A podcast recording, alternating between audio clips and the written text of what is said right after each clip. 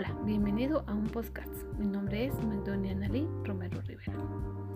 Quiero compartir contigo el aprendizaje basado en el pensamiento. ¿Qué es?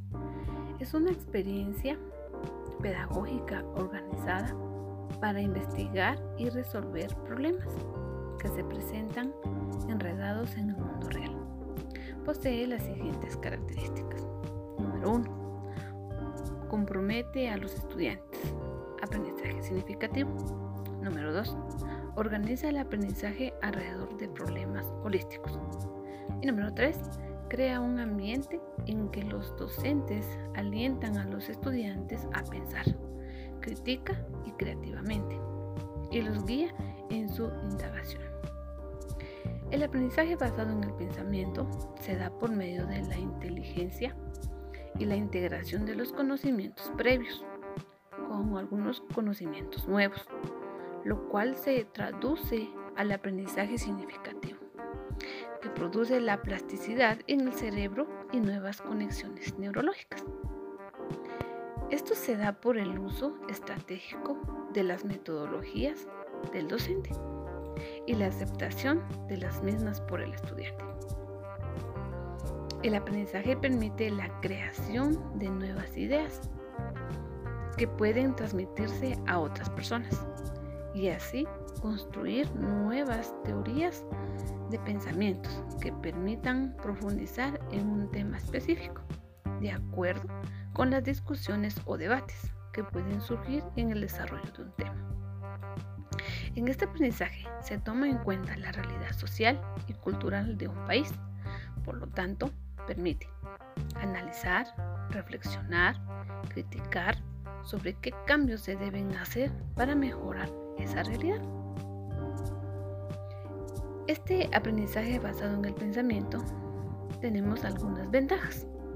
Número 1. Aumenta la motivación. Actividad diferente que muchas veces identifica a los estudiantes. Número 2. Hace que el aprendizaje sea significativo para el mundo real hace que el conocimiento sea utilizable, práctico y con ello descubren el mundo. Número 3. Promueven el pensamiento de orden superior, comprensión, pensamiento crítico, las estrategias de innovación y la reflexión, evaluación y conclusión. Número 4. Alienta el aprendizaje de cómo aprender. Promueve la, la metacognición, la definición de un problema y la búsqueda.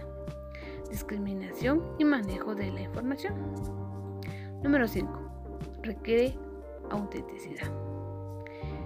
En situaciones semejantes al mundo real, el aprendizaje y la comprensión tenderá a la comprensión antes que la repetición. Y número 5. Permite el desarrollo de habilidades grupales. La valoración de la diversidad la motivación y la persistencia, conducta ética y ciudadana, creatividad e ingenio cooperativo y la capacidad para adaptarse. Este aprendizaje se puede involucrar los padres de familia, los estudiantes, autoridades educativas y personas conocedoras de un tema específico, porque pueden compartir su experiencia y brindar datos científicos reales sobre las situaciones vividas y con base a ello establecer normas que permiten practicar el conocimiento aprendido. En este tipo de aprendizaje también se involucra el lenguaje, como gestos, alemanes, sentimientos, emociones, tono de voz para identificar de manera o de una mejor manera lo que las personas desean transmitir. Este tipo de aprendizaje no deja mucho, así que si te gustó este mensaje o este tema, deja tu comentario y compártelo con tus amigos. Gracias.